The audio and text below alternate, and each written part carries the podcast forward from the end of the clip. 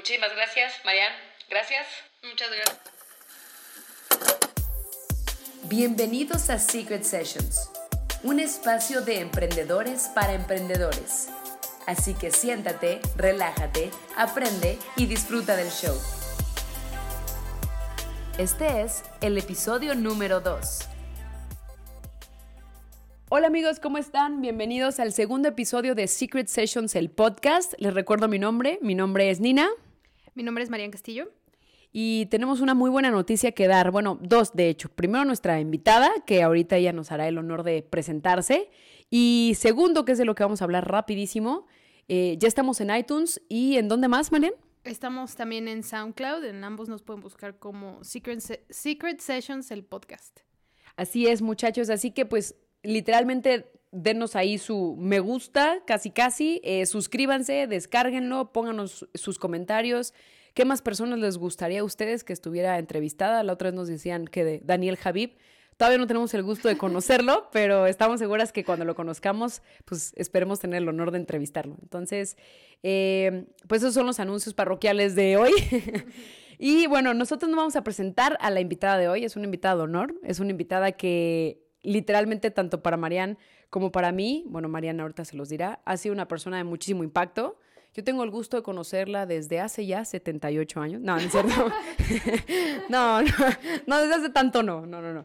Pero eh, la, conozco por un proyecto que desempeñamos prácticamente juntas. Y después la vida nos ha juntado con muchísimas más experiencias y es por eso que el día de hoy pues estamos aquí con ella. Es una persona que estamos seguras que las, los va a enriquecer tanto como nos ha enriquecido a cada una de nosotros, ¿no? Seguramente que sí. Y Marian, con sus pocas palabras, ¿no quieres darle una presentación aquí de nuestra anónima? Este, bueno, pues sí, como dices, Tanina es una persona que de una u otra manera, bueno, no, no quisiera hablar por parte de Nina, pero mínimo a mí sí me ha impactado de manera positiva en mi vida, pero igual, es algo que creo que solo Carla puede transmitirlo porque a mí como que todavía no. Ya lo van a entender, pero todavía no se me da. Em, pero sí es una persona que de verdad hay mucho que aprenderle, pero la verdad es que nos gustaría que ella fuera la que se... que aunque somos amigas, que me gustaría que ella fuera la que platicara cuál es su historia, ¿no? ¿Quién es Carla? ¿Por qué Carla es como es hoy? Etcétera, etcétera. Así que sin más, aquí está Carla Arellano. Así que pues, ayúdanos a presentarte, mi queridísima Carla. Ahorita les vamos a explicar por qué nos reímos cada vez que decimos su nombre. Eh, entonces, mi queridísima Carla, pues por favor, haznos el honor de presentarte y primero que nada, muchísimas gracias por estar aquí con, con nosotros. Hola a todos, buen día. Pues al contrario, gracias a ustedes de verdad por tomarme en cuenta para este proyecto, porque yo sé que está que cada proyecto que están eligiendo lo hacen con una gran intención, porque las conozco y sé que el hecho de que me hayan tomado en cuenta es por algo muy lindo y se los agradezco de corazón. Yo soy Carla Arellano, tengo 29 años, soy de Guadalajara, Jalisco y bueno, ahorita estoy viviendo en Querétaro. Eh, yo estudié gestión de empresas turísticas, eh, obviamente lo elegí no con mucha certeza. Porque, muchos nos pasa. exacto. creo que todos conocemos personas a quienes tienen talentos así súper peculiares, ¿no? Que son súper visibles. Yo recuerdo a una amiga de la preparatoria, Belén. Ella era así súper buena para la moda, hacía unos dibujos así espectaculares, padrísimos, y ella quería ser diseñadora de moda, ¿no? Y sabía qué país se tenía que ir para realizarse y así lo hizo. Y habemos otros, que obviamente también tenemos muchas virtudes, pero el talento no es tan claro. Claro. Entonces, Creo que muchas veces es por falta de orientación, muchas veces por los educadores y por los padres, que no se tiene esa... Sí. Pues ese detalle, ¿no? Justamente, perdón, ¿eh? Justamente platicamos de eso en el primer podcast, ¿te acuerdas? Sí, como dije que no saber ni para me dónde. pasa, me pasó, supongo que eso vas, ¿no? Que tenías como ese detalle de que había muchas virtudes y no supiste, bueno, pues igualito me pasó a mí y me pasaba que los profesores me decían, eres buena en esto, pero hasta ahí, o sea, como que no me decían para qué lo podía aplicar en mi vida ni nada, entonces sí te entiendo perfectamente, pero perdón, es que fue muy curioso que dijeras lo mismo. Sí, de hecho, también muchas veces es porque no o sea, aparte de que los padres o los maestros, los educadores no tienen esa eh, ese detalle de estar observando y encauzándonos a ver de qué, qué podemos, qué talento podemos definir o explotar. Eh, mucho es, yo creo que es súper importante el autoconocimiento. O sea, el autoconocimiento para mí es en la meditación, porque si no conocemos nuestro, nuestro propósito de vida, es muy difícil como saber de qué manera lo vamos a llevar a cabo, ¿no?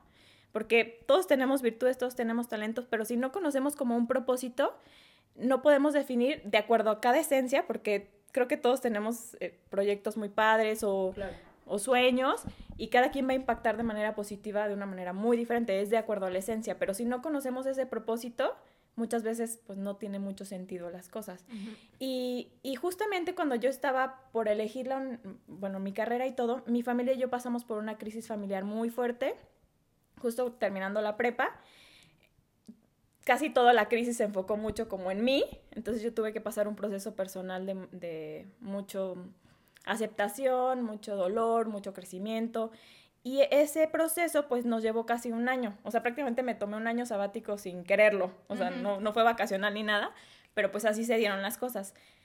Ya acercándose al, al año, pues lo que tocaba era estudiar, era estudiar la carrera, porque normalmente eso es lo que, lo que pasa, ¿no? Es como terminas la secundaria, sigue la prepa, luego la prepa y la carrera, ¿no? Y creo que muchas veces en el momento en que vamos a elegir la carrera, estamos en un momento en que ni nos conocemos bien, estamos definiendo nuestra identidad, estamos todos confundidos, habrán otras personas que no. No lo generalizo, pero muchos, al menos en mi caso, y menos, o sea, con la crisis que tenía, pues menos. O sea, la verdad es que yo no sabía ni qué, nada de mí, o sea, no sabía ni qué quería ni para dónde, pero como sabía que era lo que seguía, así como que no, pues ya toca. Y aparte ya iba atrasada un año, era como que ese miedito de... Como urgencia, ¿no? Urgencia, como que tengo prisa, ¿no? Sí. Y, y entonces, pues, eh, elegí la de turismo. Yo creo que muchas personas eligen su carrera por cumplir la expectativa de los papás, ¿no?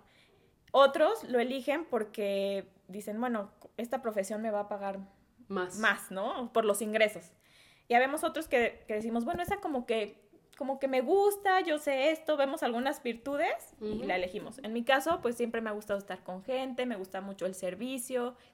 También eh, me gustaba mucho la, hotelería y todo lo que es el servicio este, a las personas porque sentía yo que podía impactar muy directamente con la gente, en que su momento fuera más extraordinario, como que esa experiencia había tenido por trabajos anteriores en restaurantes y todo, y me gustaba mucho eso, y por eso elegí este, hotelería.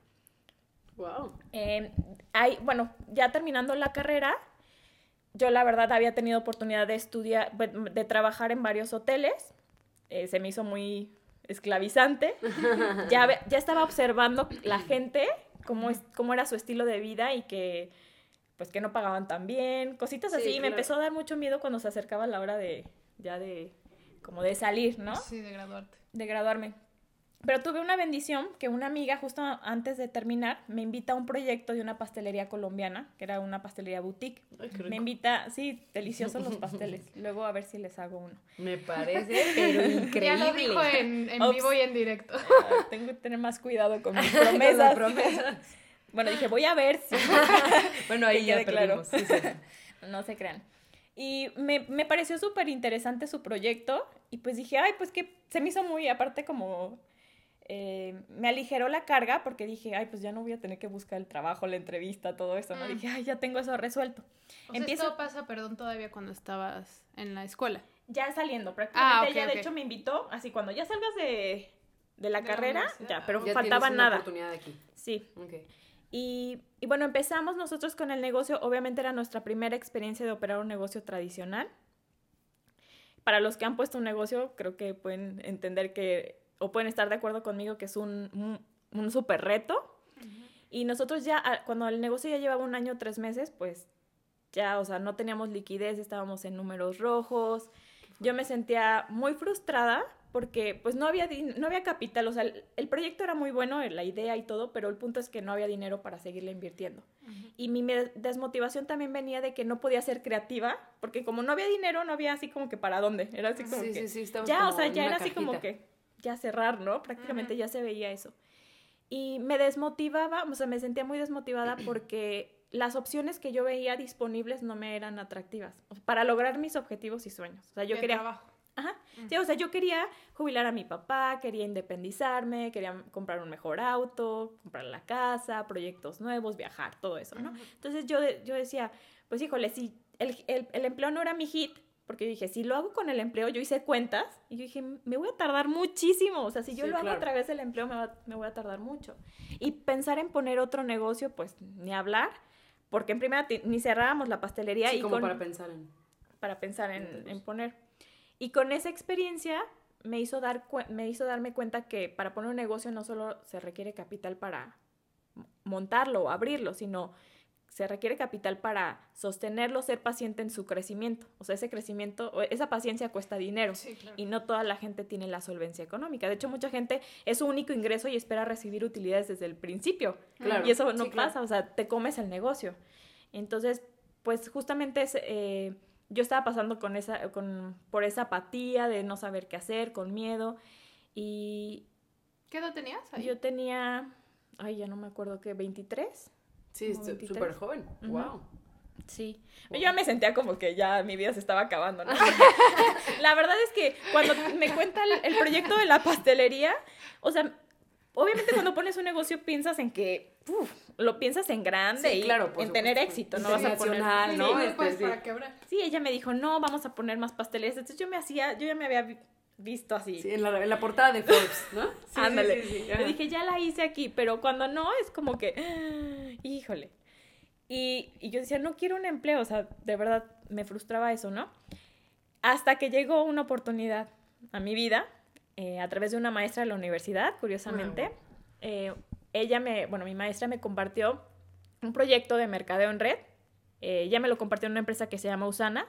Yo la verdad desconocía completamente ese sistema de negocio, pero desde la primera vez que lo escuché me enamoró, o sea, y decidí iniciarlo. ¿Qué fue lo que te enamoró? La verdad es que me dio mucha, me, me dio esperanza el saber que Ay, a través de ese negocio, de ese sistema o ese proyecto, yo podía lograr los objetivos que les mencioné más rápido, porque yo lo vi, o sea, vi, hice números, cómo con el empleo me iba a tardar años. Yo dije, no, Sí, y si claro, tengo 50 hijos y años, tengo ¿no? que pagar universidades y eso, dije, no, ya. yo me vi así Sin como... carro y sin viajes. Aquí Sí, también dije- llueve, ¿no? ¿Para qué ir a Londres? Sí, entonces como que vi la manera tan inteligente de hacer negocios a través del mercado en red y yo dije, no inventes, claro que sí, o sea, ¿por qué no lo conoce la gente, no? Entonces me hizo maravilloso. Gracias a este proyecto de Usana, pues yo tuve la oportunidad de ser dueña de mi tiempo, de no depender de un empleo. Obviamente no lo hice en un principio. Este, Al principio también tuve que, sí tuve que elegir un empleo. claro, claro. Pero en el momento que pude, que fue como a los dos años, pues yo renuncié. Ah, ok, o sea, estabas haciendo las dos cosas, tanto empleo como... O sea, emprendiste al mismo tiempo que estabas en el sistema de, de ser empleada, ¿no? Exactamente. Qué buena noticia. Para Sí. que le apunten, jóvenes. Y bueno, ya una vez que tenía eh, resuelta la parte económica, digo con Usana, a mí me, me surgió una oportunidad de hacer un proyecto con mi hermana, que se llama, es- bueno, lanzamos un producto que se llama Mellow Bliss, que es para el cabello, y me encantó, o sea, yo, a mí me queda muy claro que cuando estás disfrutando lo que haces, todo empieza a fluir. Tienes más energía para ser creativo, para tener iniciativas, y eso fue lo que me pasó con lo de Usana. O sea, realmente pude ver una oportunidad que a lo mejor pudo haber estado ahí, y por haber estado en algo que no me gustaba, ni siquiera lo hubiera visto. Y creo que por eso mencionaba lo del autoconocimiento y la, el propósito de vida, porque eh, el hecho de que no haya eso, Claro. el resultado es que vemos muchísimos profesionistas Sí, están en apáticos, eh, que no disfrutan su trabajo, sí, sí. poco apasionados, Monotonía total, ¿no? porque no sabes qué, no sabes qué sentido tienes, que tiene tu vida, ¿no? Entonces, pues, ahora sí que vas con, contra el viento. Bueno, más, Sí, más bien con, fluyendo, Con, fluyendo con la marea, ¿no? Ya, sin decidir. ¿Y este auto- autoconocimiento, tú pensarías que, considerando que tú lo conseguiste a través de la meditación, sería algo importante para los niños conforme van creciendo? Sí, definitivamente sí. Es algo que, de hecho, yo he estado mm, muy atenta con mis sobrinos, porque tengo dos sobrinos, y pues es parte de lo que estoy trabajando, porque a mí me gustaría precisamente impactar en, en ello. Wow. Sí, sí creo que es súper importante lo que les mencionaba, como el que nosotros podamos orientar y encauzar y, y apoyar a eso, porque a mí me, me, tocó desde niña, o sea, pasar por un proceso de, bueno, empezamos con los retos personales y en la adolescencia pues me fue muy difícil, en lo personal fue muy difícil para mí. Cuando ya empecé con esto de la meditación y todo, pues ya fue más grande, ¿no? Pero creo que todo lo que he vivido pues ha, ha sido parte de mi realización, todo, todo, ¿no?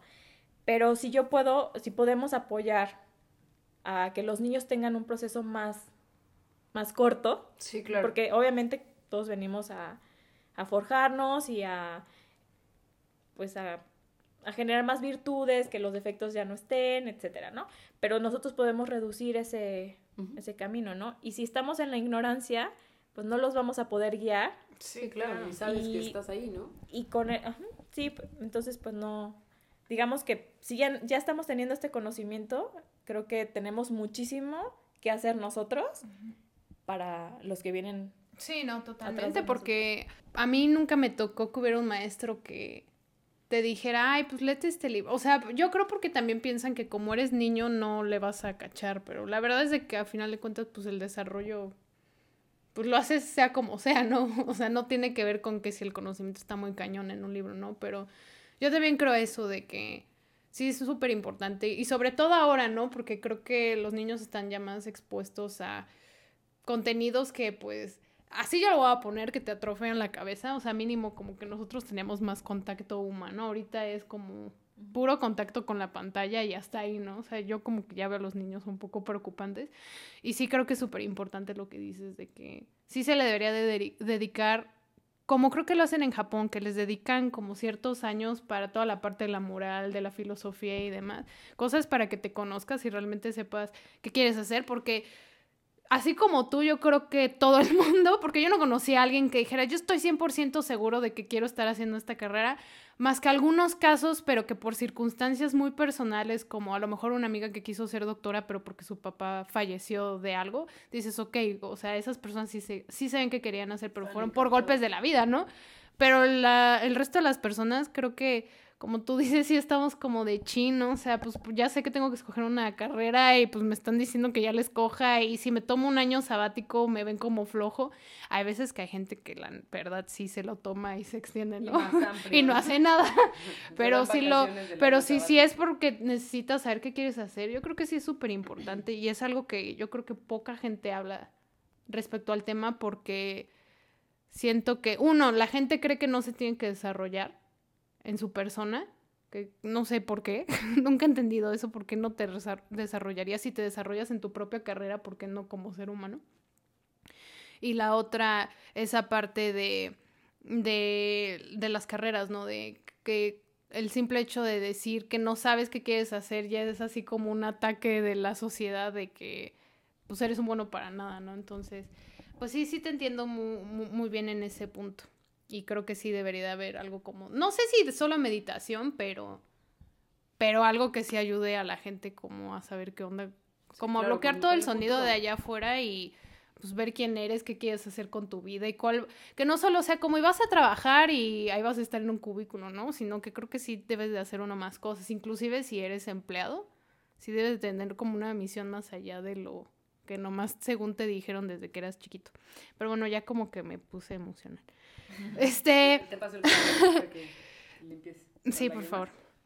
Eh, tomando eh, lo que nos platicabas de Mellow Bliss, eh, pues sí, en efecto, conocemos a Carla porque tiene este proyecto de Mellow Bliss y hemos de decirles que tanto a mí como a Nina nos impresiona el impacto que tiene el producto que hacen, que es un producto de tratamiento capilar. Es lo máximo. chicas y chicos también, pero, pero, pero, niñas. Más chicas porque pues el cabello es más largo, ¿no? No sé la verdad. Pero bueno, que la verdad va más allá de solo un simple producto. O sea, ves que el proyecto que tú y tu hermana crearon, de verdad sentimos que tienen como vida propia. O sea, es como me imagino que como era Apple en sus inicios, o sea, de que no fue nada más unas computadoras y ya, ¿no? O sea, que había gente que de verdad se apasionaba y lo veían como algo muy importante en su... Necesario. sí, o sea, como comprar, no sé, huevos o tortilla y la gente ya cuando vea sus redes sociales van a dar cuenta de lo que nos referimos y hay como un amor muy... que va más allá, incluso si lo comparas con productos como otras, marcas. no vaya a ser que luego nos llamen, como otras marcas que pues está como más seco, ¿no? Como de, ah, pues mi producto y pues porque ya no encontró otra cosa, ¿no? Aquí sí es de que la gente de verdad, o sea, lo pone en sus fotos como un amigo más, ¿sabes? O sea, está muy cañón. Y eso nos impresiona. y bueno, cabe mencionar que, que, es que eso es bien interesante. Primero, sigan, síganlas en las redes. En Facebook están como Melo Bliss, también en Instagram están. Síganlas y no solamente síganlas, de verdad prueben el producto, está extraordinario. O sea, yo que tengo cabello largo y difícil de controlar, por ejemplo, ahorita tengo mis pelitos de Einstein porque por el clima ya estoy así como electrocutada la cabeza. De verdad no sabes cómo regula y cómo te deja el cabello de increíble, ¿no? Pero además es importante lo que dice, lo que dice Marianne, y eso es una anécdota muy graciosa este, de, de Carla, precisamente con el Melo Bliss. La gente de verdad toma fotografías de este producto, así de bueno es. Como te lo puedes llevar de viaje, pues la toman en la playa, en diferentes lugares, en la arena enterrada. un amigo extra, como. Y viaja, sí, o sea, viaja más que cualquier bloguero de viaje que hay en México. O sea, se la vive de pelos el, el, botecito de Melo Bliss. Pero curiosamente el de Carla dice que no tiene tan buen karma y no viaja tanto. Entonces, pues, eh, su hermana, que ahorita nos platicarás un poco de Cosette, comparte fotografías padrísimas así de, no, pues en la alberca, en el atardecer, o sea, de verdad ese mellow, bueno, o sea, yo quisiera hacer a veces ese bote, ¿no? Y de repente, pues Carla lo, fotografía en el dentista, tapado en una cama, ¿en dónde más? Descansando. después de un bazar. Descansando después de un bazar, entonces de verdad, eso en, en, la lluvia también, porque, pues, porque es un ser humano más, ¿no? Para toda la gente que lo usamos.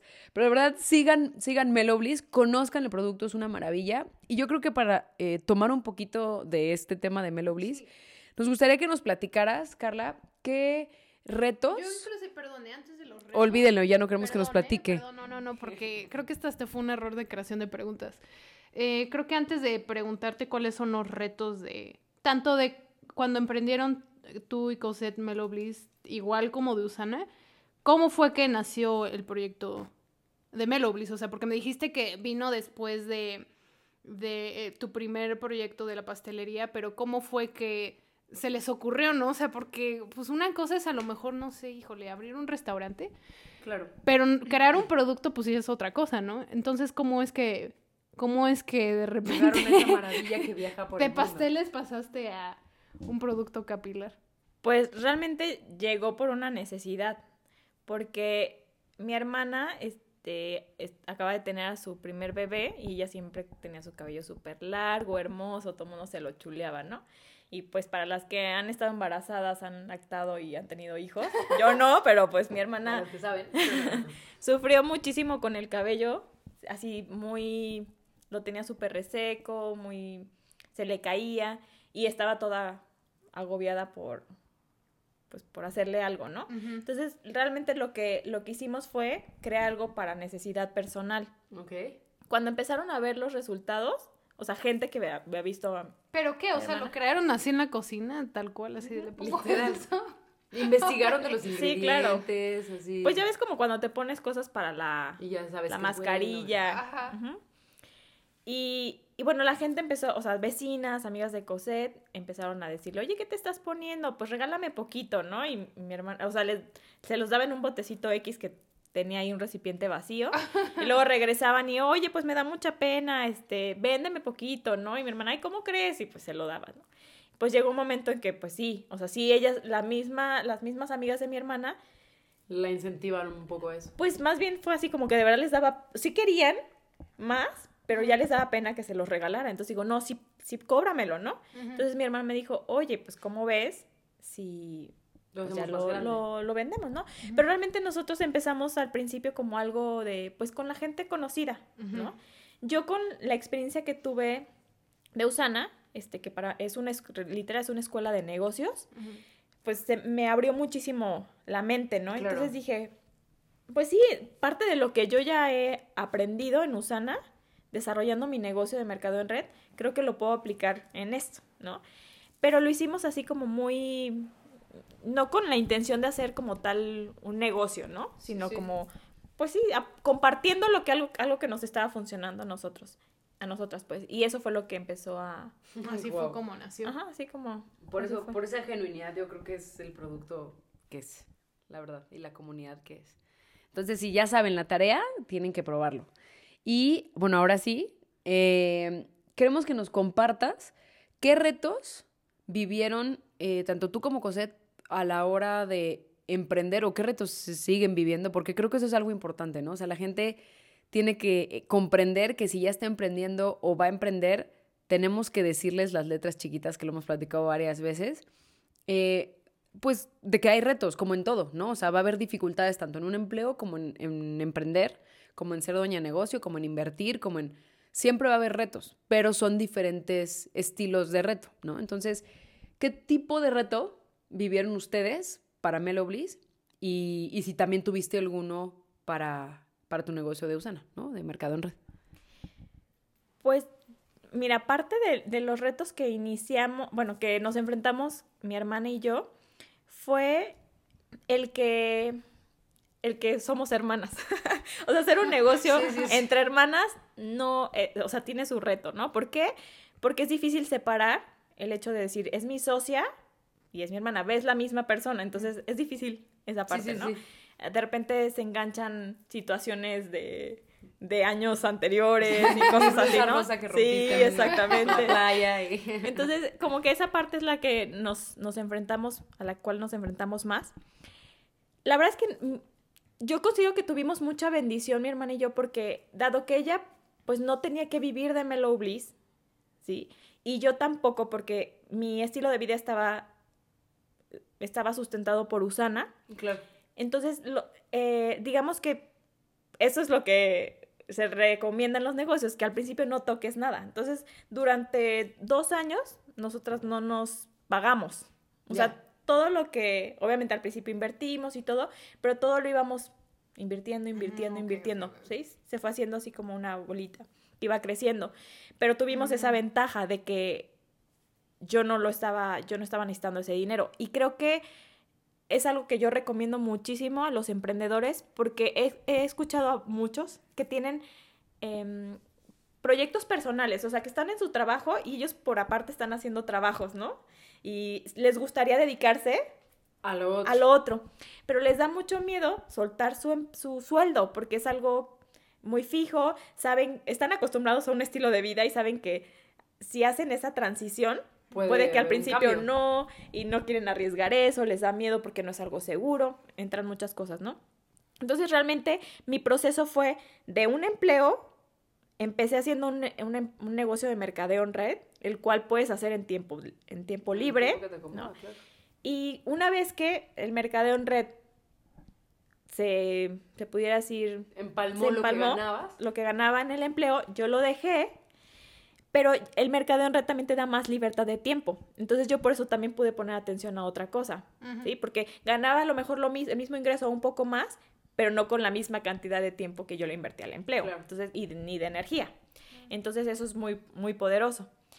Y, y entonces si, si un emprendedor este, toma esta, esta oportunidad Claro. como de hacer negocios que, que dependan de un sistema, les va a ayudar mucho a hacer la transición de iniciar otra cosa que no les, o sea, que puedan dedicarse genuinamente sin decir, creo que ahí está la clave, porque cuando tú necesitas vivir de algo, o sea, te vale y empiezas a reducir, o sea, ya no das igual tu producto porque quieres ganar más, y entonces es- te enfrascas en esa parte de tus necesidades, tus necesidades. Y como yo no viví eso, o sea, ni mi hermana ni yo era así como que, bueno, pues lo que vaya saliendo, ¿no? Porque mientras estábamos enfocados en otra cosa también, Claro. eso surgió, este, porque nunca, nunca, este, nos metimos tanto en, en el ganar, ganar, ganar, ganar. Solo eso fue como algo extra y nos lo estábamos disfrutando. Vino por ¿no? añadidura, pues. Exacto, entonces, pero yo creo que el reto al que se enfrentan muchas personas, muchos emprendedores, es eso, hacer esa transición, ¿no? De no, de poder no tocar el dinero, de ser paciente, y el mercado en red yo creo que es una super opción. Claro. Y en el caso de mi hermana y el mío, pues el reto fue el, la parte de hermanas, como de separar y eso. Y cuando por fin nos pagamos la primera vez, que fue así como súper glorioso, fue así como todo, ¿no? O sea, fue así como ganamos esto y esto, ya, nos lo pagamos todo, ¿no? Entonces también el reto es separar, porque también como emprendedor tienes, eh, tienes que ver que tú también tienes como un sueldo, porque no te puedes, tienes que separar, como eres tú mismo, no puedes pensar que todo el dinero te pertenece. O sea, está la empresa y la empresa tiene que continuar, pero un porcentaje o un, o un algo fijo va para ti. O sea, si realmente quieres que prospere, tiene que ser así. Tenemos que, pues, sacrificar cosas, ¿no? Pero creo que también esa es la parte que al principio no sabíamos cómo manejarla. Pero llegamos a, un acuerdo, definimos un, un, porcentaje y ya como que todo fluyó. Y con todo este proceso de Mellow Bliss, yo entendí por qué había llegado a mi vida. Por eso yo hago otra vez hincapié al, al autoconocimiento, porque yo entendí que el proyecto de Mellow Bliss vino con un propósito, con el propósito de, de realizar la relación con mi hermana. ¿Y porque eso ha sido? o sea, ah, de un, del momento en que iniciamos a lo que es el día de hoy, o sea, en verdad no, no tiene comparación. O sea, realmente ese, ese proyecto nos tiene el objetivo de, de que nosotros podamos tener una relación más armoniosa, más amorosa, y eso impacta más allá, no solo es nosotros. Claro. Yo tengo sobrinos, ellos, ellos son dos niños que son hermanos, entonces cuando ellos ven esa relación, claro que impactamos a veces esas cosas. Sí, el que vean cómo puede ser una relación de hermanos, este, que de respeto, de amor.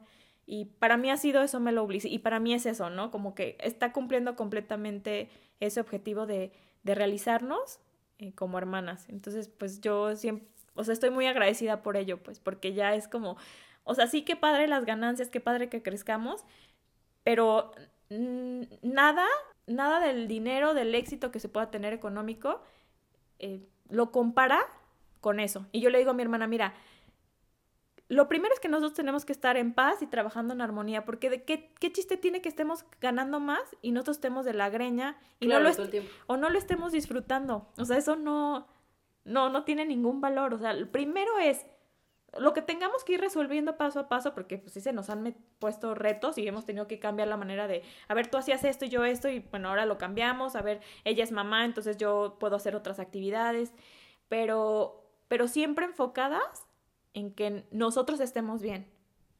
Porque de esa manera pues va a fluir todo. Lo podemos hacer con amor, lo podemos disfrutar, todo eso se nota, ¿no? Entonces, pues eso creo que. Wow. Qué interesante.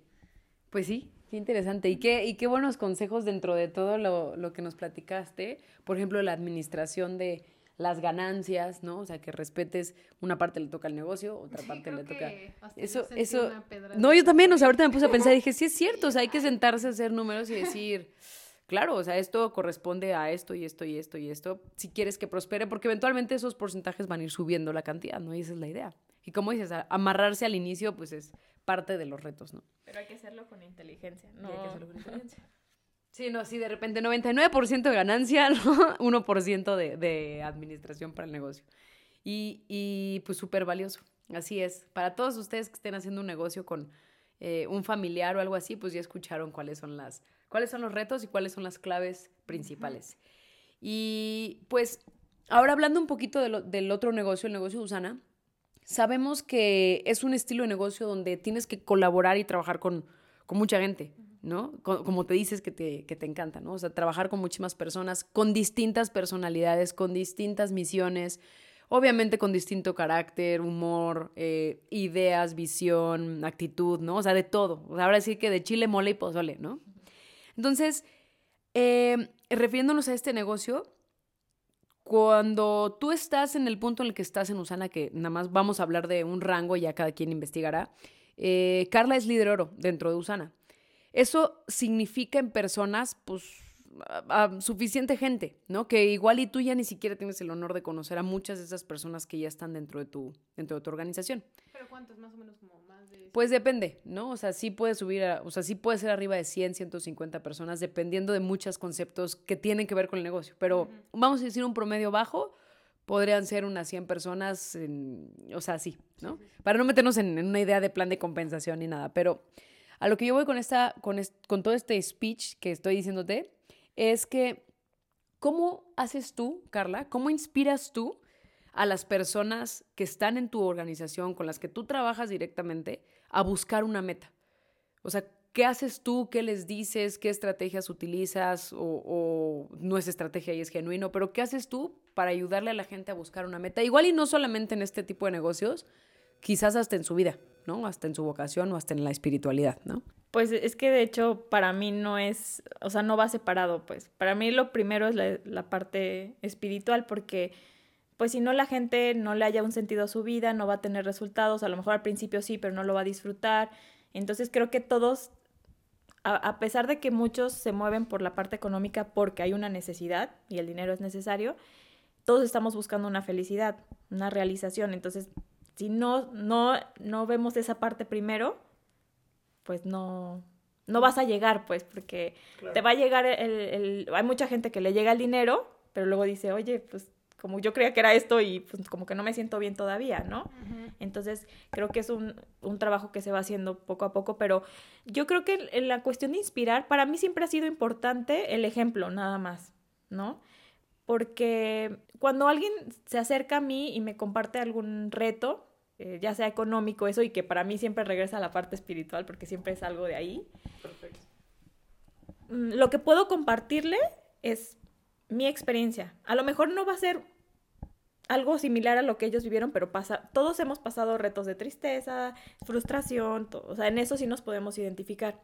Entonces yo siempre comparto o trato de compartir algo personal, porque pues yo también lo he pasado eso, yo también me he sentido frustrada, me he sentido eh, con ganas de ya dejar las cosas, también me he sentido muy eufórica, muy emocionada y sé lo que me ha pasado en cada, en cada situación, ¿no? Y eso es lo que yo trato de compartirles, porque es como, como dicen, ¿no? No darles el pescado, sino ayudarles, o sea, enseñarles a pescar. ¿Qué? Dije lo mismo en el otro episodio igual. Era algo del pescado. ¿No te acordabas que era? Sí, o sea, creo que el enfocar en los valores, cada persona lo va a ir resolviendo a su esencia, ¿no? Porque creo que no, no, yo no espero que ellos hagan lo mismo que yo. O sea, yo les digo, mira, yo hice esto si algo de esto te sirve, pero no lo tienes que hacer igual, claro. ¿sí? Pero si se enfocan ellos en los valores, en, en las virtudes, pues eso es, es general, universal, pues. Claro. Ya, entonces yo creo que lo, lo, más importante es la parte del ejemplo, porque pues sí se escucha muy bonito cuando decimos, no, y tú hazle así, todo, pero pues... Si no lo, si no lo has hecho... Sí, con qué cara, ¿no? Exactamente. Y más, mucha gente, pues sí se acerca a mí, me, me puede platicar un reto, ¿no? oye, traigo esto y el otro. Y hay otras que solo nos están observando. Entonces, es el, el, siempre estar como en ese constante, constante realización, ¿no? Constante esfuerzo. Y creo que para mí vale la pena por eso. O sea, vale la pena pues la disciplina que empiezo a adquirir o el esfuerzo que empiezo a hacer por hacer cosas nuevas, por mejorar, porque yo sé que pues impactar a gente. Ajá, es eso, es la, la manera en que nos ayudamos, somos espejos, ¿no? Unos de los otros, entonces es, es, la manera en la que yo he aprendido de otras personas, viendo este, su ejemplo, viendo cómo, cómo van pasando sus retos, entonces yo creo que es, es la manera en la que mejor se puede inspirar a alguien. Así es, con el ejemplo, ¿no? Siendo íntegra o íntegro con eso, o sea, que lo que digas y pienses y hagas y sientas sean que alguna vez nos comentaste que estuviste en el lado contrario, ¿no? Que cuando más bien te dejaste llevar tú por lo que alguien más te decía que tenías que hacer para tú inspirar a tu equipo fue un desastre. Exactamente. Sí, porque seguí, eh, en mucho del, del, mercado en red es la duplicación y todo. Creo que sí es muy valioso el sistema, pero no perder la esencia. Claro. Porque en, mientras estemos fluyendo en nuestra esencia, haciéndolo conforme a nuestra esencia, es como suceden las cosas, es como todo se manifiesta. Creo que no hay explicación. Todos hemos tenido algún suceso así que dices, no sé cómo, pero pues tú estabas así como en una vibración súper armoniosa y eso, y fue cuando sucedieron cosas así de wow, ¿no? Y a mí es lo que me gusta. Las metas que se pongan, ya sea en negocio y eso, sí son importantes y van a haber muchas estrategias, la verdad. Eso se lo, lo pueden ver en eventos, pero el punto es que de qué me va a servir que, un, que alguien de mi equipo se ponga una meta si a lo mejor ni siquiera esa meta lo va a mover. O sea, si se puso, yo quiero hacer esto, pero está súper, es muy superficial porque no ha tenido ese conocimiento, o sea, no ha llegado a, conocer su propósito. O sea, vuelvo a lo mismo. O sea, mientras conozcas tu propósito, es más, las metas te las va a poner Dios. O sea, el camino va a estar súper trazado, ni siquiera te vas a tener que poner metas, literal. Entonces yo más bien me enfoco en, en la parte de que, pues de que que realmente sientan algo que les mueva, porque yo también me sentía atorada, pero porque estaba, no estaba siendo genuina, estaba siguiendo otro patrón, que a lo mejor sí me puede servir algo de otras personas, siempre aprendemos de todo, pero tratarlo de hacer como esa persona, pues... Sí, no, no, no eres esa persona, ¿no? Y eh, desde ahí ya cambia, o sea, no piensas igual, no tienes el mismo tiempo, no tienes las mismas prioridades. ¡Wow! No, yo aquí ya tengo una capacitación extraordinaria, mi queridísima Carla. Sí, lo impresionante es que ya hemos platicado contigo y aún así, o sea, sigues enseñando cosas padres. Entonces, hay que sacarte jugo. hay que exprimir. Em, ¿Quieres tú hacerla? Sí, yo la quiero hacer porque fui yo la que la creé, así que creo que me la merezco. Em, yo tengo, bueno, han de saber que a mí Carla siempre me ha parecido muy fascinante porque es como una persona que nunca he conocido en mi vida. O sea, tiene una manera de ser muy diferente a yo creo que la mayoría de las personas. O sea, inclusive por más que tratamos como de seguir su ejemplo, nomás como que no. Va lo mismo, ¿no? O sea, cada quien tiene como lo suyo y no se puede replicar. Entonces, luego a mí me da curiosidad muchas cosas, ¿no? Suena mal, pero siento que estás como en un punto muy diferente de todo el mundo en el sentido de que muchas cosas que a los meros mortales como nosotros nos importan mucho, siento que a ti como que nomás, o sea, pero en el buen sentido, ¿no? O sea, tú tienes como otras cosas más, pues, más interesantes. Ajá. Entonces, a mí me da curiosidad saber cuál es tu creencia en el dinero. Sobre todo porque a mí me ha pasado, y yo creo que, bueno, mm, no quiero decir que está bien o está mal, pero me ha pasado gente que tiene mucho esa vibra que tú tienes de Em, no sé, de paz, tranquilidad y demás, a veces platicando con ellos, si les platicas de dinero es como una ofensa, o sea, es como de, no, el dinero es una basura, ¿no? O sea, es el mal del mundo, ¿no? Entonces, hay gente que no, pero pues no sé, ahora sí que esta sí va a ser sorpresa para Nene y para mí porque no sabemos cuál es tu creencia del dinero y nos gustaría saber cuál es. Yo creo que el, el dinero es una representación, o sea, lo vemos como billetes, monedas, pero igual es una manifestación física, como lo es el sillón, lo es la mesa. Mm. O sea, nosotros solo nos enfocamos más en la representación del billete, la moneda, pero es todo. Creo que, dado que es energía, para, o sea, yo lo represento como energía y todos somos energía, para mí ha sido muy importante el respetar el camino de cada persona y no juzgarlo. Porque sí llegué a juzgar de que, ay, la gente que tiene dinero es exitosa o él pues no, no le está yendo muy bien porque este, no está fitness. O sea, empecé a juzgar por manifestación física, ¿no? Y cada persona venimos a lo mismo, a realizarnos. Y cada quien es un, es un camino único, o sea, es, tan similar entre todos, pero realmente cada uno tenemos una esencia y una historia muy diferente. Y no lo podemos juzgar. ¿Sí? Yo he aprendido eso, no juzgarlo.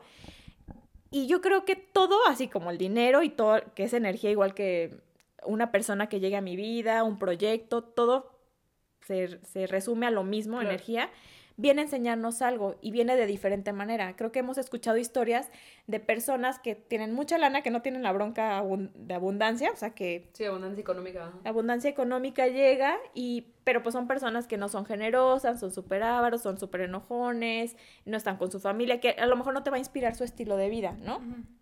Y así hay muchos casos, ¿no?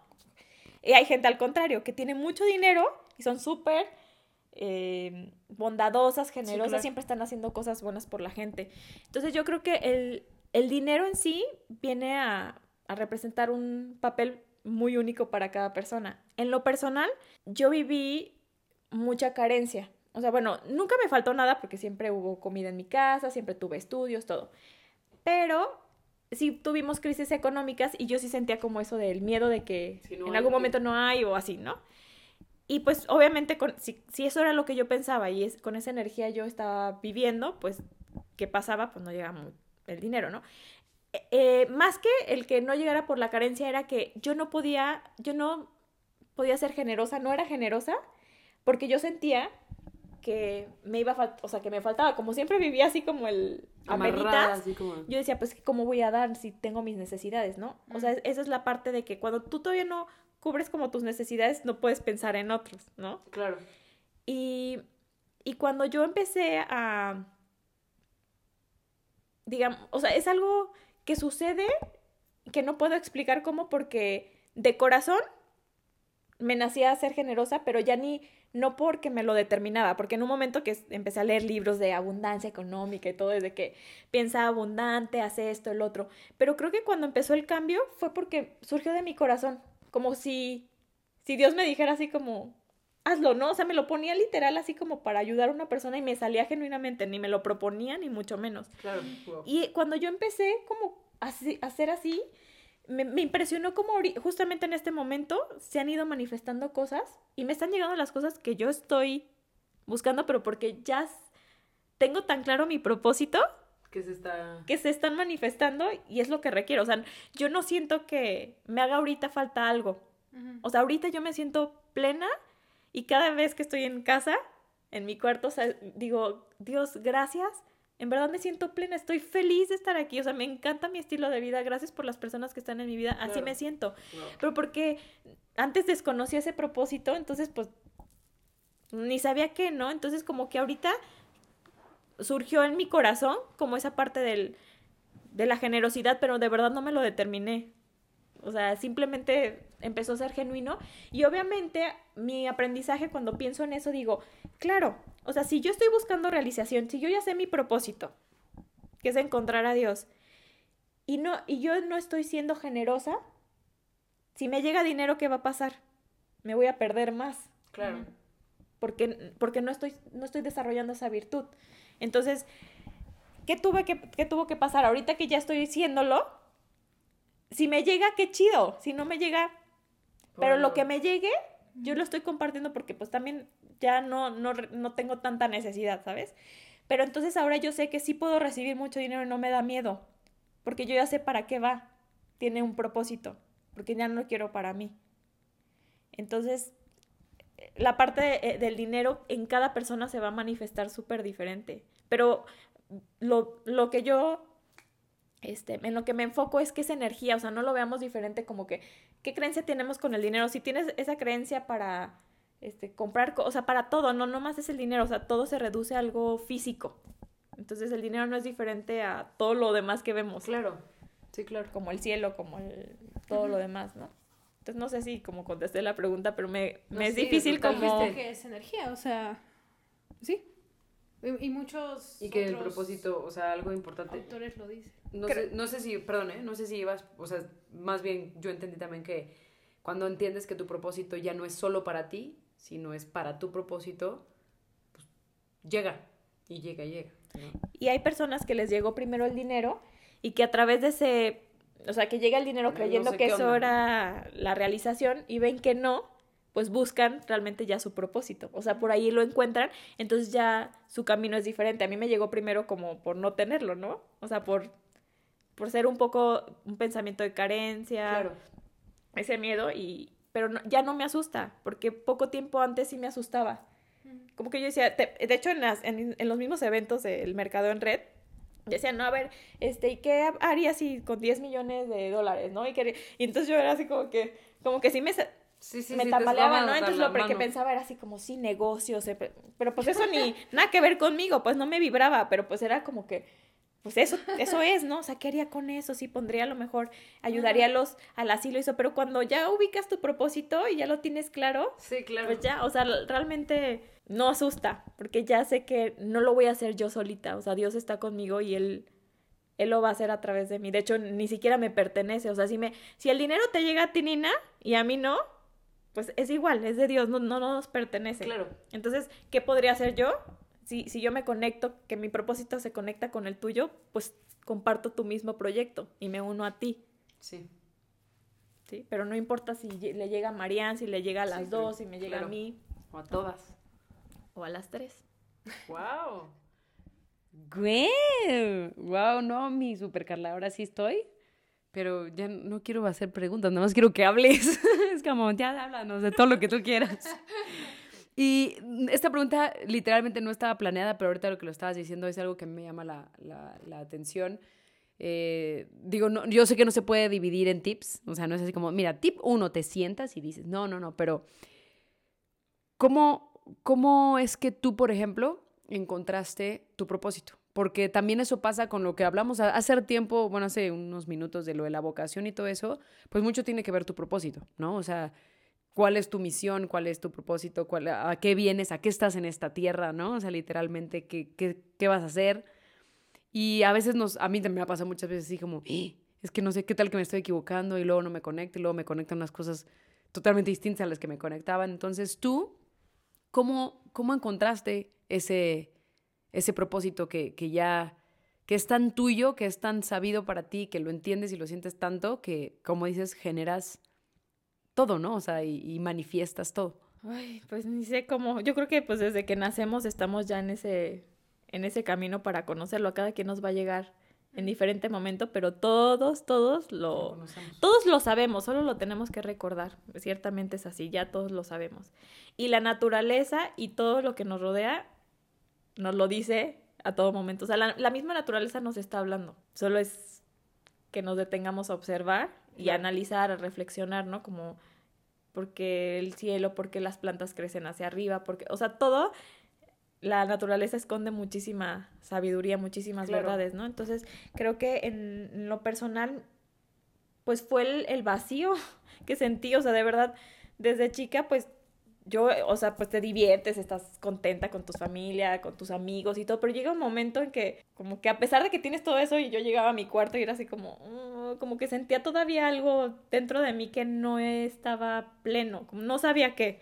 Y, y muchas veces hasta me sentí mal, literal mal, porque decía, o sea, me sentí mal agradecida, me sentía mal agradecida porque yo decía, oye, pues mis papás están bien, mi familia, tengo esto, tengo, o sea, repasaba todo, yo decía, pero ¿por qué me siento así? No sé de dónde viene, que por qué surge esto. Y entonces pues lo, lo buscaba mucho en lo externo, ¿no? Así como, bueno, hacía esto y pues por ahí me volvió a pasar lo mismo. O sea, ahora sí que prueba y error, ¿no? Pero yo sí estaba muy determinada a, buscar eso, o sea, sentirme no sabía qué, pero yo decía, es que esto no, no, no puede ser así la vida nada más esto, como que no me satisface. Sí, es simple, ¿no? Sí, dije, tiene que ser más allá de esto, o sea, realmente no, no estoy satisfecha con esto nada más, no me mueve, no me siento yo.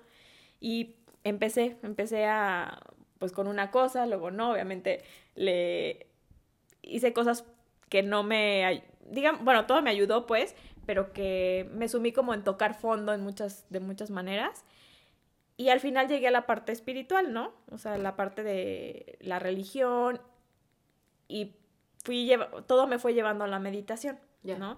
Para mí la meditación es, es muy importante porque cuando yo, mi familia es católica, bueno, o sea, no es que sea católica, más bien que hice la primera comunión y todo ese rollo, ¿no?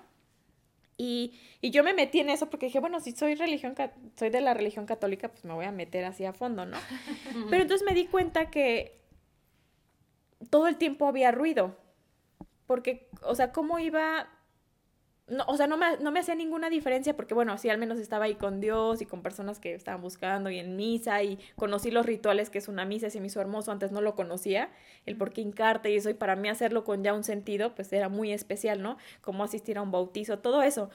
Pero a fin de cuentas volví a sentir lo mismo, el mismo vacío, y era porque todo era, estaba lleno de ruido, hasta eso puede ser una distracción hasta el ir a, a, lavar, a eso, porque no, estás no te das el tiempo de estar en ese silencio, o sea, todo es ruido. Es, está, simplemente tener los ojos abiertos y estar viendo cosas, pues es una distracción. Entonces, eh, es sentarnos, eh, la meditación es eso, es siéntate en silencio, algo nuevo, porque nadie nos enseña eso, desde que naces es como, nada más te duermes y estás inconsciente y, y, la vida es cuando estás despierto, ¿no? Entonces, ese estado de estar consciente pero en silencio es algo nuevo, ¿no? Pero a través de, digo, la meditación yo la conocí ya años atrás y obviamente al principio pues nada que ver, es como un proceso pues, pero creo que a través de la meditación yo lo logré, lo encontré, sí, porque empecé a sentir gozo, empecé a sentir y algo que va creciendo, o sea, todo el tiempo va creciendo. No es no es como el amor que o, o algo que por ejemplo, la comida pues te da placer cuando pruebas algo, pero ahí se acaba, ¿no? Y esto no tiene límite, o sea, siempre está creciendo. Pero la verdad es que todo tiene un aprendizaje, o sea, todo tiene una realización. Y yo decía, bueno, claro, porque el, el ser humano se aburre porque te, te, enfadas de algo mismo, de algo monótono, porque cubre una, una satisfacción y como que tú, des, oye, yo quiero más. Claro. Entonces, sí, siempre hay un deseo. Entonces empieza la novedad, y entonces empieza a surgir una emoción nueva y eso nos mantiene vivos, pero vuelve a ser monótono y es como que mm, ya no estoy satisfecho, ¿no? Uh -huh. Y así con todas las cosas. Y, y el gozo que surge de la meditación, de estar en ese silencio, y, y Dios para mí es eso, eso, es eso que siento, ¿no? Uh -huh. Mucha gente lo puede representar de de muchas maneras, pero, o sea, me, me di cuenta que ahí sí no hay límite, o sea, ahí sí hay plenitud, porque siempre, cada que me siento, o sea, es nuevo, es creciente, no lo, no lo puedo comparar con nada más, claro. de verdad. O sea, cada vez que lo hago digo, no, o sea, ir a una fiesta, no, eso, o sea, está padre y puedo estar socializando, pero nada más que eso me llena, pues. Claro. Y claro. ahora que lo, lo, encuentro, pues mejor me enfoco mi mayor parte en, en, eso. en eso. La siguiente pregunta, Carla, muchísimas gracias. Estuvo increíble todo lo que nos compartiste. Ahora sí que fue súper extra. Eh, ¿Qué se te viene a la mente? ¿O cuál crees que es? ¿O las? ¿O cuáles crees que son, pues? Eh, claves de, del éxito, ¿no? Hay mucha gente que dice solamente el enfoque ¿no? Y solamente te hablan de enfoque, hay gente que solamente te habla de disciplina, hay gente que te habla de eso, de liderazgo, de espiritualidad, o sea, y como que mucha gente lo separa y nada más dicen la clave del éxito es la felicidad, ¿no? Y nos decía un coach, no sé si recuerdes, que también tuvimos el gusto de conocer, que, pues sí, la felicidad y, y, cómo se llega a la felicidad, ¿no? Porque ah, el, la clave del éxito es la felicidad, ¿no? Y es como, ah, pues ya nada más te dije la palabra y ahora ya nada más sé feliz y sonríe, pero no es solo eso, ¿no? Entonces como que hay muchas definiciones, pero para ti en este proceso, justo ahorita que nos acabas de compartir, que estás en un momento de muchísima plenitud, donde estás súper feliz, donde estás súper agradecida, independientemente de todas las circunstancias que a veces suceden que pueden ser difíciles, para ti, ¿cuáles o cuáles son las claves eh, del éxito? Del éxito en general, la realización personal, pues. Bueno, yo lo puedo la puedo contestar por mi experiencia personal, pero creo que algo súper importante es, una, la influencia de las personas con las que nos rodeamos. O sea, sí es importante que, si no tenemos claro todavía como lo que queremos, pero muchas veces sí tenemos esa, sí, como sentimos que con alguna persona tenemos más armonía, ¿no? Como que decimos, ay, ya me agrada, ¿no? Sí, claro, conecto. Y, eh, o sea, creo que la influencia de las personas es muy importante porque, dado que les comentaba de que somos energía, pues eso influye, ¿no? Lo que estamos escuchando, sus pensamientos, sus acciones.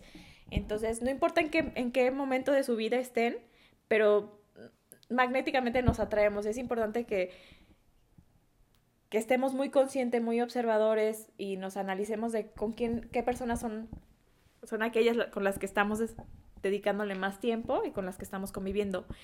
Y aparte de la influencia de las personas, es un gurú, un maestro, un mentor, para mí eso es la clave. Lo más importante. Puede cambiar, al principio puedes tener una persona y a lo mejor llegó a, la, a, tu vida para que trabajaras eso que en ese momento requerías y a lo mejor después es otra persona, ¿sí? O puede llegar a ser uno y, y solo esa persona, ¿no? Pero sí creo que es el hecho de que nosotros sigamos a alguien que ya um, lleva un camino trazado que a lo mejor nos está inspirando de alguna manera, o que a lo mejor simplemente sí identificas que logró lo que tú lo que tú quieres o tiene el estilo de vida que realmente tú quieres como es, así como siendo este mamá, ¿no? O siendo una empresaria o siendo como sea, pero eso es súper poderoso. bueno, no imitar, sino tener un Sí, no, no es lo, lo, no lo imitas, pero bueno, si una persona, si tú ya identificaste que es algo que tú quieres y lo ha logrado, y ya te trazó el camino, pues te puede ayudar, te puede facilitar, haces la vía más corta. Uh -huh. Y tienes una, un rumbo, porque hay muchísimas distracciones. Entonces, cuando te puedes enfocar, ellos te pueden ahorrar. Dicen que nadie aprende en cabeza ajena, pero yo creo que sí, que sí se puede, nada más. Claro. Hay que tener, o sea, o sea, cuando ya tienes claro que dices, oye, la verdad es que yo no me quiero tardar tanto. Mm. O sea, yo sí, yo ya estoy enfocado en eso y lo quiero hacer, pues sí me determino, ¿no? Entonces creo que el seguir a alguien puede ser... Eso un- es un buen, es un buen paso. Y, y no solamente un gurú en, en una sola en una Área. sola parte, ¿no? En una sola área, ¿no? O sea, y también, también para que no se preocupen, no sé, bueno, nosotros sabemos que, que muchos de los gurús que a veces seguimos ya ni siquiera están aquí, ¿no? O sea, ya ni siquiera están en presencia física, pues, entonces, pues también los puedes seguir, porque hay gente que igual y dejó su legado en, en audios, en libros, en seminarios grabados, ¿no? Entonces, no necesariamente tiene que ser una persona, también que eso es importante a todos los que nos están escuchando, que a veces dicen, híjole, un gurú, pero es que la persona que yo más cercana tengo que tiene el estilo de vida que quiero en cualquier aspecto, pues no sé, es un maestro que, que pues, no es un maestro de mi colegio, ¿no? O de mi universidad, o que no, nada más me gusta cómo hace X o Y, o cómo es en su área profesional, pero no me gusta su equilibrio familiar, ¿no? Y a veces nos preocupamos porque sentimos que tenemos que seguir a gente que conocemos, ¿no? Cuando mucha de esa, pues ya, ya no está, como en este caso, eh, tu caso, ¿no? Y es- pues el, el- el- lo importante es eso, de que también pues podamos reconocer que todos somos maestros de todos, ¿no? Claro. Que todos venimos a enseñarnos algo, pero puede ser eso, de que si tú tienes alguna necesidad en, en los negocios o en el matrimonio y alguien te inspira en esa parte, pues puedes seguirle en esa parte. No tiene que ser todo el paquete en una persona. Si lo tiene todo, coleccionables. si tiene todo el paquete esa persona que dices, wow, o sea, de verdad es, pues qué chido, ¿no? Es un gran regalo y pues síguelo. Claro. Y a lo mejor puede sucederte más adelante. Ahorita a lo mejor lo estás viendo por de que aquí este sigo a esta persona en esto, pero después llega porque tienes más claridad y ahí está y no lo habías visto, ¿no? Pero sí, el hecho de seguir a alguien se me hace muy importante y con quién nos estamos relacionando todo. Sí, claro, que no sea, que no sean personas tóxicas o igual y no, no ellas, pero pensamientos o costumbres diferentes o que inclusive critiquen cosas que tú, que tú ames, ¿no? O sea, porque si tu pasión es o una de tus múltiples pasiones es la meditación y una de las personas con las que más te relacionas juzga, pues a veces uno, pues ahí vienen muchos de esos choques a veces, ¿no? Que, que, y creo que lo hemos leído en infinidad de libros y lo hemos empezado a vivir y, y sí es un proceso que uno tiene que experimentar. No sé si estarán de acuerdo conmigo las dos. Que de No. repente hay amistades, de antemano no.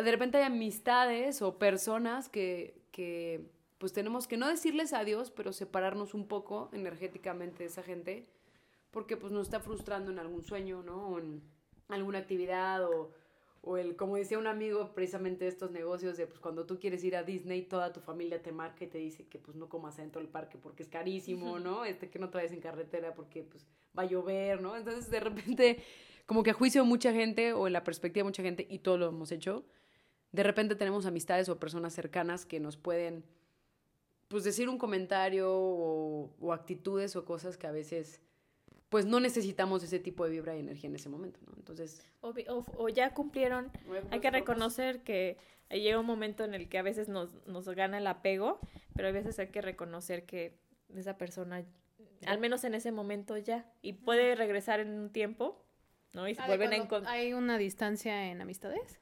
¿Te refieres?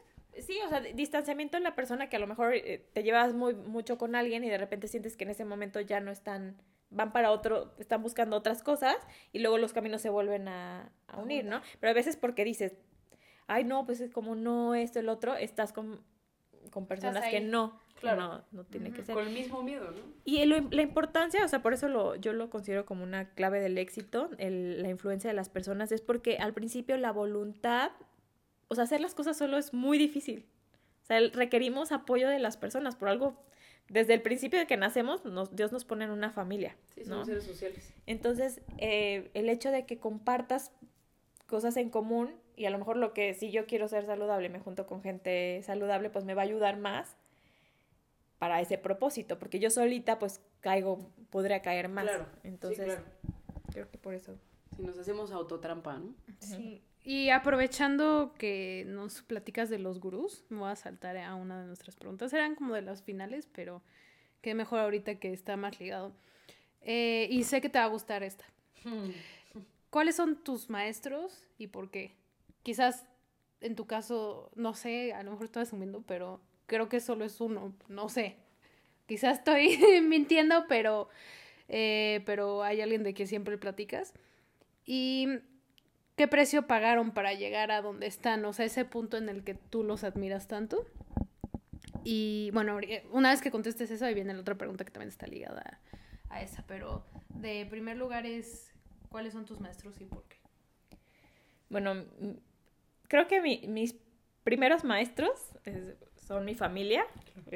ellos son, han estado ahí y pues creo que todos nos hemos, hemos contribuido con ese crecimiento y ese despertar mis papás, mis hermanos, mis sobrinos, la gente más cercana a mí, porque pues mucha gente va y viene, ¿no? En el transcurso del camino, pero la familia, a pesar de que no estés físicamente en la misma ciudad o algo, siempre hay conexión, siempre hay comunicación, siempre está. Entonces, eh, la familia es algo que, que pues yo aprecio mucho a mis padres, a mi, a mi hermana y todo, porque a través de ellos vivo el amor de Dios, ¿no? Como mamá, este, como papá, o sea, recibo el amor de Dios como una madre, como un padre, como, como un hermano, como hermanos, pues. Entonces, ellos fueron así como los primeros. Y mi gurú, mi maestro espiritual, se llama Paramahansa Yogananda. Él, pues sí, él, no es que tenga solo uno, sino que hay muchos...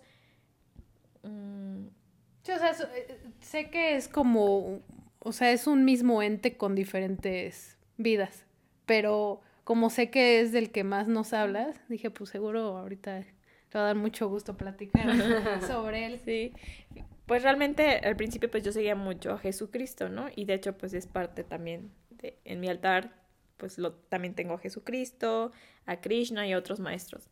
Pero sí, mi gurú es Paramahansa Yogananda, que es o sea, pues me, es una representación, digamos que, que pues me, o sea, me inspira mucho porque pues él logró lo que yo estoy buscando. Y él siguió también a un gurú por la misma razón. Que logró lo que él estaba Él dijo, yo no voy a seguir a nadie que, o sea, mientras yo no esté segura, seguro que, que realmente ya lo logró y que él me va a ayudar a lograr lo mismo, no voy a seguir a nadie. La búsqueda de Dios, ¿no? La búsqueda de Dios. Y pues pues realmente yo es lo que busco. O sea, el, me inspira el hecho de saber que eh, conocer su historia, su niñez y todo y saber que también es posible para mí. O sea, eso me, me mantiene viva, ¿no? O sea, sin eso no... O sea, me, me está dando un regalo precioso y por eso mencionabas anteriormente lo del ejemplo, porque esa es la mejor manera de inspirar. O sea, a mí él me inspiró con su ejemplo. Y como dicen, refórmate a ti mismo y reformarás a miles, ¿no? Claro. Pero si no lo haces tú, pues un ciego no puede guiar a otro ciego. Entonces siempre uno hay que... Y a veces no estamos viendo como que lo de los demás y esto, pero... O querer ayudar cuando todavía no, no, hemos aprendido nosotros a conocernos. Entonces, ¿cómo, ¿cómo puedes ayudar a otra persona? O sea, sí puedes. O sea, contribuimos todos de alguna manera, de todos modos, pero creo que entre más nos enfoquemos en nosotros, ya llegando, él, por ejemplo, logrando esa, ese estado de, de conciencia unido a Dios, pues era Dios mismo ayudando a muchísima gente. O sea, prácticamente sí, estando él en un lugar, su misma vibración de amor transforma a la gente. O sea, transforma conciencia. Sin, sin siquiera tener que decir una palabra, sin siquiera hacer una acción. Solo en su presencia. Wow. ¿Y cuál fue el precio que él pagó para poder conocer a Dios? Yo creo que el autocontrol. El autodominio es, o sea, sintonizar la voluntad personal con la de Dios. Porque cuando no está unida, entonces no es Dios, sino el ego. Mm. Y entonces el ego hace cosas que... Sí, sí, sí que no, o sea, no está sintonizado, que dices, ay, yo no me quería comer ese pastelito, mala que sí, ¿no? y sabes que, o, sabes que te hace daño algo y, y, ahí vas y lo haces, ¿no? Precisamente por eso. Mm, Entonces, el autocontrol, el autodominio, este, te ayuda precisamente a liberarte del ego.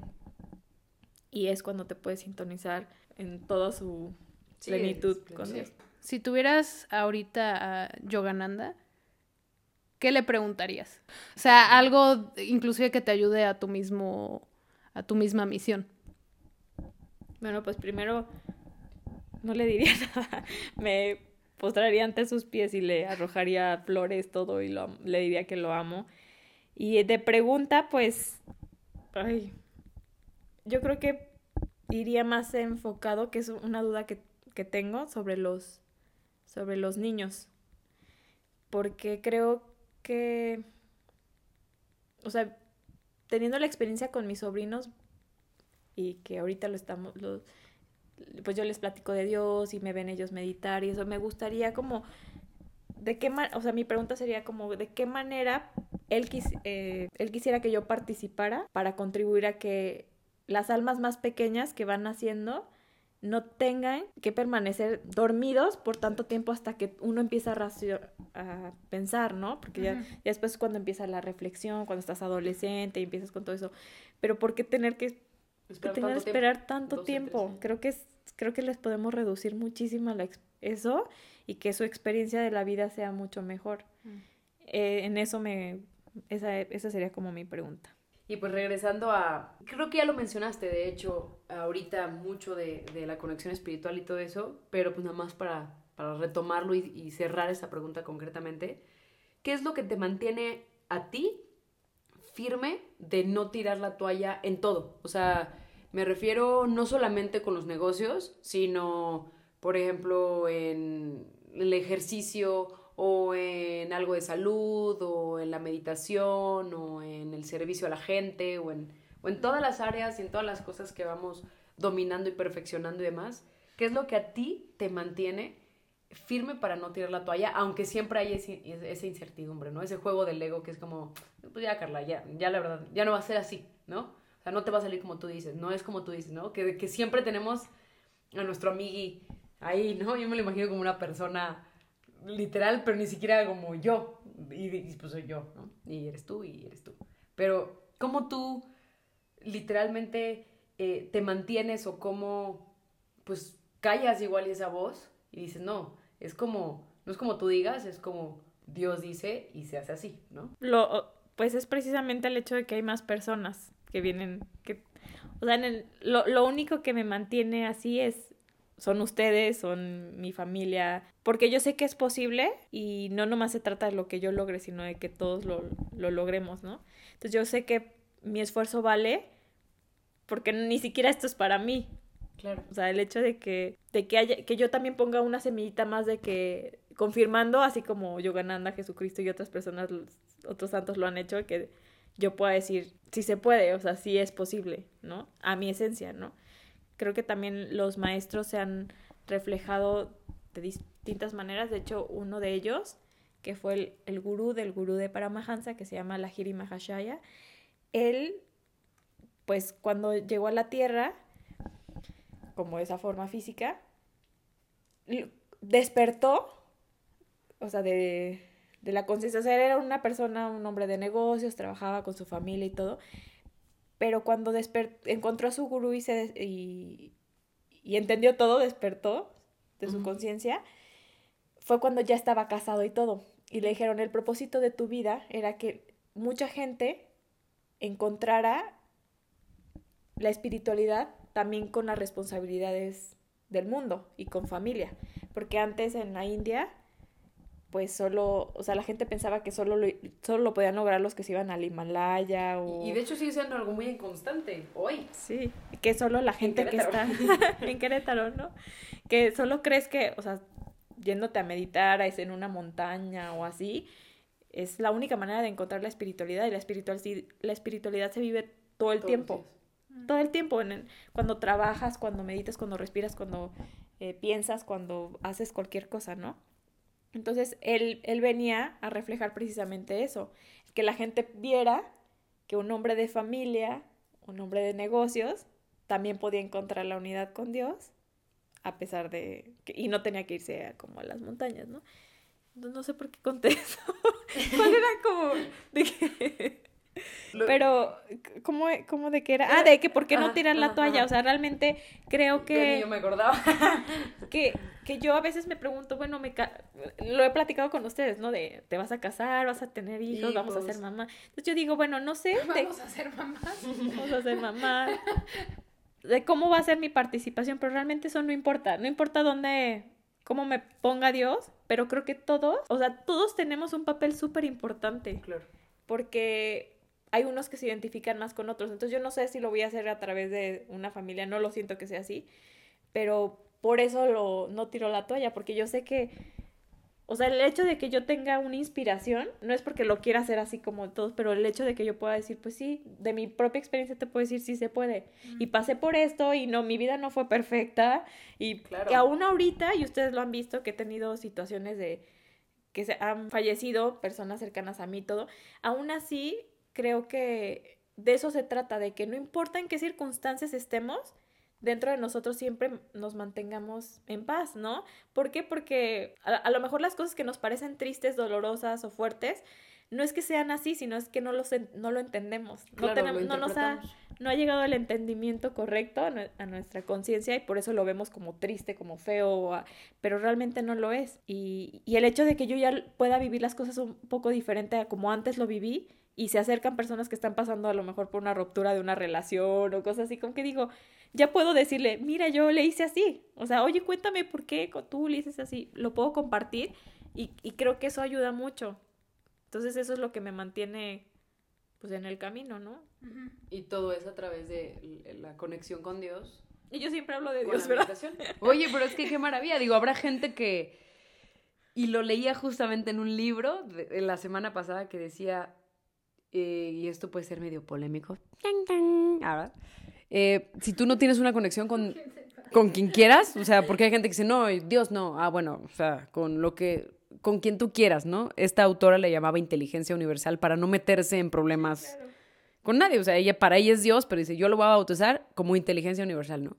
Igual la persona que nos está escuchando, ¿no? Si tú no quieres decirle Dios eh, o como le quieras decir, pues mínimo inteligencia universal. Vamos a agarrar lo mismo, ¿no?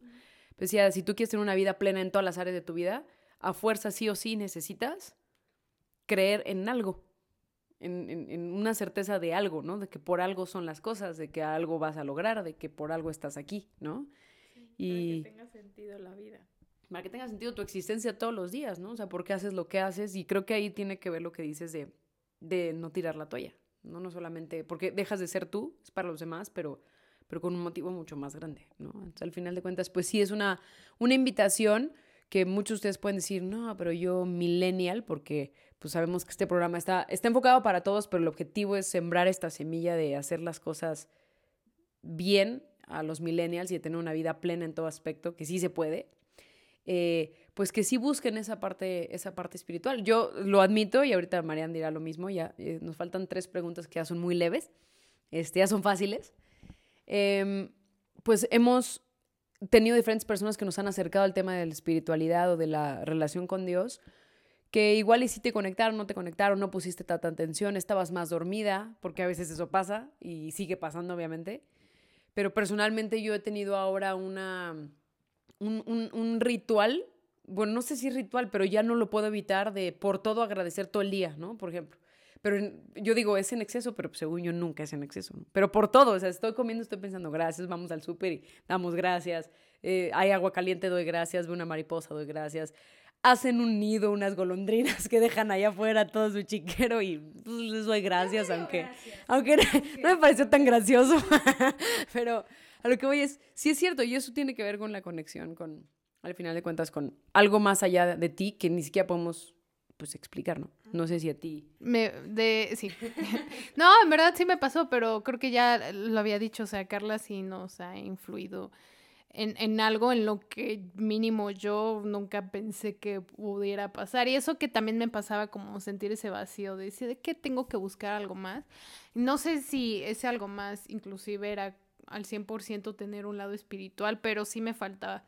O sea, como que sentía que todo tenía que ser muy, razon muy razonable en el mundo, ¿no? O sea, muy lógico eh, del ejemplo que te ponía hace rato, ¿no? Si alguien que había creado algo decía, ay, gracias a Dios, decía, ay, ¿por qué le da gracias a Dios si tú fuiste el que lo hizo, ¿no? O sea, esa era mi manera de pensar, pero desde que me acerqué a ese lado, y es algo que créeme que no solo me impresiona a mí, le impresiona a todo el mundo al que le cuento, porque así de arraigado estaba eso en mi forma de ser, ¿no?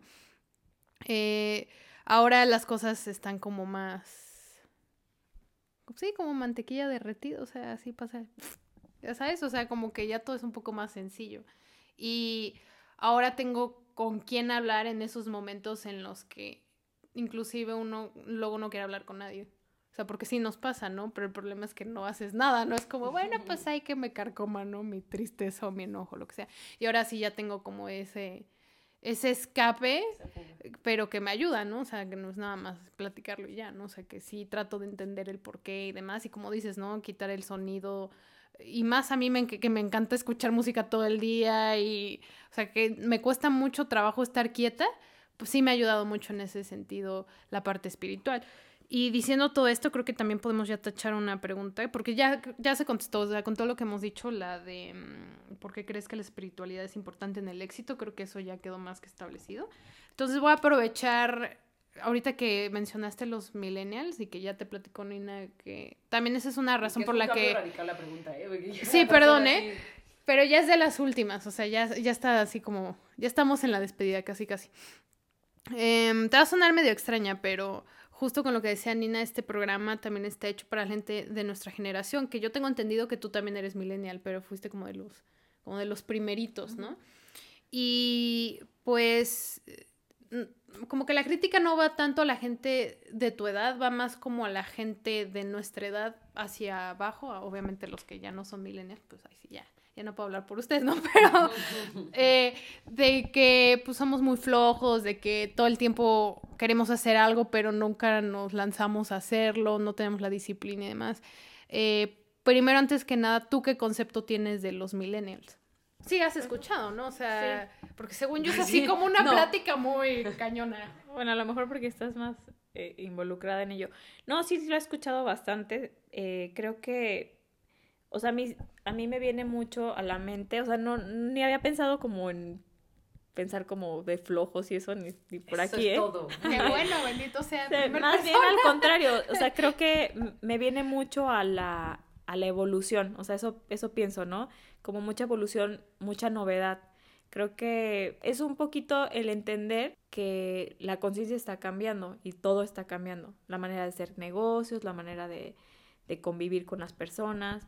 Eh, pero lo, lo, que sí puedo compartir es que mientras nos mantengamos en los valores, pues no importa cómo sea.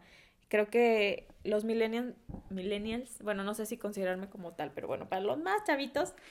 No, pero sí, sí eres. Te damos la gran noticia de que lo eres, mi Bueno, tenemos un gran, este, una, un, un gran reto padrísimo de de poder impactar, porque ya tenemos muchas herramientas, ¿no? Este, la vida realmente está siendo muy, muy rápida y muy accesible. Las cosas las tenemos muy accesibles, pero lo importante es que, o sea, eso ya está, todo lo digital, toda la tecnología, pero lo importante es que mantengamos súper fuerte los valores, porque eso, todo, en el mundo existe la dualidad y eso puede llevarnos a a la perdición o al contrario, ¿no? Hacer cosas grandiosas. Entonces, mientras nos mantengamos como muy fuerte en, en los valores, yo creo que, y vuelvo a decir lo mismo, en la parte espiritual, o sea, en el, como, lo, como sea que cada quien lo, lo conciba, pero sí que, que estemos como en ese autoconocimiento para que lo que hagamos, pues realmente vaya con un buen sentido, ¿no? Con algo genuino. Regresamos al propósito, ¿no? Sí, pero no, no había pensado en eso de que como el concepto de, de que fueran flojos y todo eso, ¿no? No, en realidad estamos en, en, contra de ello, pero por lo mismo que dices de las eh, de la tecnología y demás, en, en redes sociales, yo creo que de ahí nació, la verdad. Se empezó a hacer como esta idea de que, o sea, sí pasa, como dices, hay dualidad, o sea, tanto seas millennial o no, lo que decía en el episodio pasado, o sea, puede ser flojo, seas quien seas, ¿no? O sea, no, tiene nada que ver con tu generación pero es algo a lo que le han hecho yo creo que creer tanto a la gente de nuestra edad, que hay gente que de verdad ya se lo cree y así es como anda por la vida, ¿no? Pero no porque no tenga la, como dices, no tenga las herramientas o no tenga la motivación para hacerlo, simplemente, pues como ha pasado en muchas otras cosas, te dicen que eres algo y te lo acabas creyendo, ¿no? Entonces nuestra idea de este podcast es que la gente vea historias de otras personas y diga, ok, sí se puede hacer, ¿no? Porque muchos no quieren ser empleados, pero como no, no sé si por el miedo o porque no saben cómo hacerlo, se caen en donde están y le pasa como a todos los demás, ¿no? Que están en un trabajo que no les gusta, que están haciendo algo que no les llena y demás. Entonces, esa es la idea, ¿no? Como de romper esa, ese mm, estereotipo y, y ver y hacer a, ver a la gente de nuestra generación que pues como como todo en la vida es nada más que tú quieras hacer las cosas, ¿no? Pero digo, qué padre que haya alguien, porque la verdad es la primera vez que escucho que alguien que no conoce ese término negativo, ¿no? Eh, que existan esas personas que digan, no, pues yo nunca lo había escuchado y pues no creo que sea la verdad, ¿no? Entonces está, eso está súper padre. Y ya para acabar, esta es mi última pregunta y Nina ya tiene también la suya. Nada más eh, para la gente que nos escucha, ¿qué libro les recomendarías que leyeran? El libro que yo siempre recomiendo, pues, es la autobiografía de un yogi.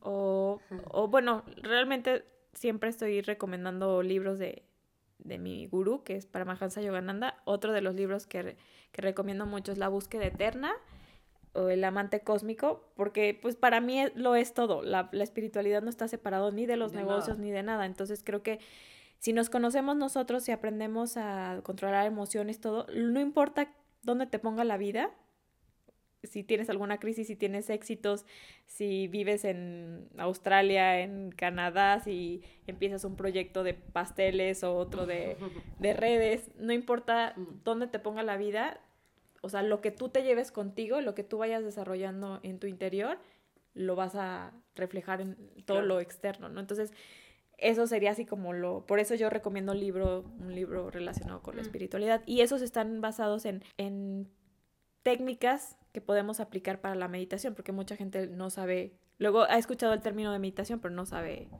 eso. Entonces, a través de esos libros que yo recibí, pues conocí la meditación y supe paso a paso cómo hacerlo. Entonces, por eso es que a mí me gusta compartir esos libros. Excelente, así que ya tienen otra tarea, no solamente Melo Bliss, sino ahora buscar estos libros. Y la última pregunta es una pregunta que me encanta hacer porque la aprendí de, de digamos, un mentor en el aspecto de liderazgo, que es un autor que se llama John C. Maxwell, eh, que él decía que la mejor pregunta que le puedes hacer a cualquier ser humano, no importa quién sea, cuando no sepas ni de qué hablar, este, en este caso sí sabíamos de qué hablar, ¿no? Pero, ¿cuál es? Igual y tienes muchos, seguramente, ¿no? Pero, ¿cuál es el mejor consejo que hoy puedas elegir que alguna vez te han dado? Medita. O sea, pues sí, porque en circunstancias difíciles el maestro cuando esta vez vuelvo a hablar de perdón, pero es que todo se me viene a él. que de sus discípulos que estaban cerca y pasaban retos muy importantes. Entonces, normalmente nosotros cuando tenemos retos queremos hablarlo y sí, lo quieres sacar y quieres que alguien te diga y la respuesta y por todo. Pero realmente pues todo está en nuestro interior, ¿no? Entonces él, él más que decirles un consejo, les decía medita, ¿no? Y ellos se quedaron así como, no, pues, maestro, yo vengo a ti para que me ayudes, ¿no? O sea, y él medita, ¿no? Entonces yo creo que ese es, ese es el mejor consejo que me han dado. O sea, cuando me he sentido mal, algo topo con pared, no me siento bien, estoy ansiosa, esto lo que sea, es como, a ver, vete a meditar, ¿no? O sea, eso, eso. Siempre regreso a esa parte. Ese es el mejor consejo que me que he recibido, la verdad. Wow. Pues yo lo recibo ya también y no sé, Marian, ¿también tú? No, pues sí, yo ya lo aplico. bueno, yo... ah, bueno, yo no. Deja, yo voy a ver buen libro y el Melo Bliss. pues muchísimas gracias, Carla. De verdad ha sido un súper honor que, que eras como la invitada especial como para el capítulo 100, pero faltaban 100 meses. Entonces dijimos, no, pues algo más pronto. Este, de verdad, muchísimas gracias por darte el tiempo, el espacio, que está muy a gusto en donde estamos aquí en Tailandia en la playa. Ah, se crean.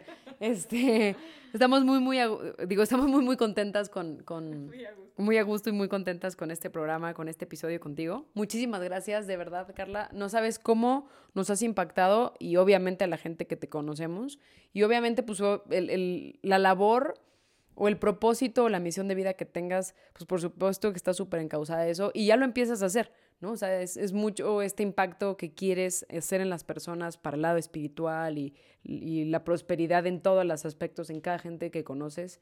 Eh, pues yo hablo por mí, ya está sucediendo, ¿no? O sea, en ese aspecto y ahí voy con mis trampas, con mis cosas, con mis preguntas ilógicas de pronto, ¿no? Pero de verdad que tienes una capacidad impresionante y seguramente, y sí, por ahí va, va tu, pues tu camino, ¿no? Y eso es algo, eso es algo increíble. Así que muchísimas gracias, Carla, por darte el tiempo de estar aquí con nosotras. Ojalá y no sea el único episodio en el que estás. Este, Carlita, Es que queríamos mantener la formalidad, entonces cada vez que le decíamos Carlita nos ganaba la risa porque justo habíamos dicho no decirle Carlita, pero ya ahorita no importa, ya ahorita no importa esa formalidad. Pero eh, yo hablo por mí, muchísimas gracias por tu espacio, por el tiempo, por el conocimiento, por tu genuinidad y ojalá no sea la única vez que, que hagamos este programa, ya cuando este, tengamos ahí a Cosette que podamos también entrevistarle, estaría padrísimo en una visita que se dé la oportunidad estaría increíble. Entonces, este, así es, así que Cosette ya debe de saber que tiene que estar aquí. Entonces, muchísimas gracias. Muchas gracias igual a todos los que escucharon el capítulo y si tienen comentarios, pues no tenemos dónde los pueden dejar, Creo que en SoundCloud pueden. Bueno, ahí, por favor. Y pues no se les olvide seguir la cuenta de Mellow Bliss y conocerlo. Y obviamente, este, pues yo no me atrevería a dar redes sociales que no deben de ser, ¿no? Porque esto tampoco es así como coaching personal para toda la gente, pero eh, te pueden encontrar en redes sociales. ¿En qué red social te pueden seguir que te guste más que te sigan? ¿Instagram? ¿Cómo estás en Instagram? Carlita la...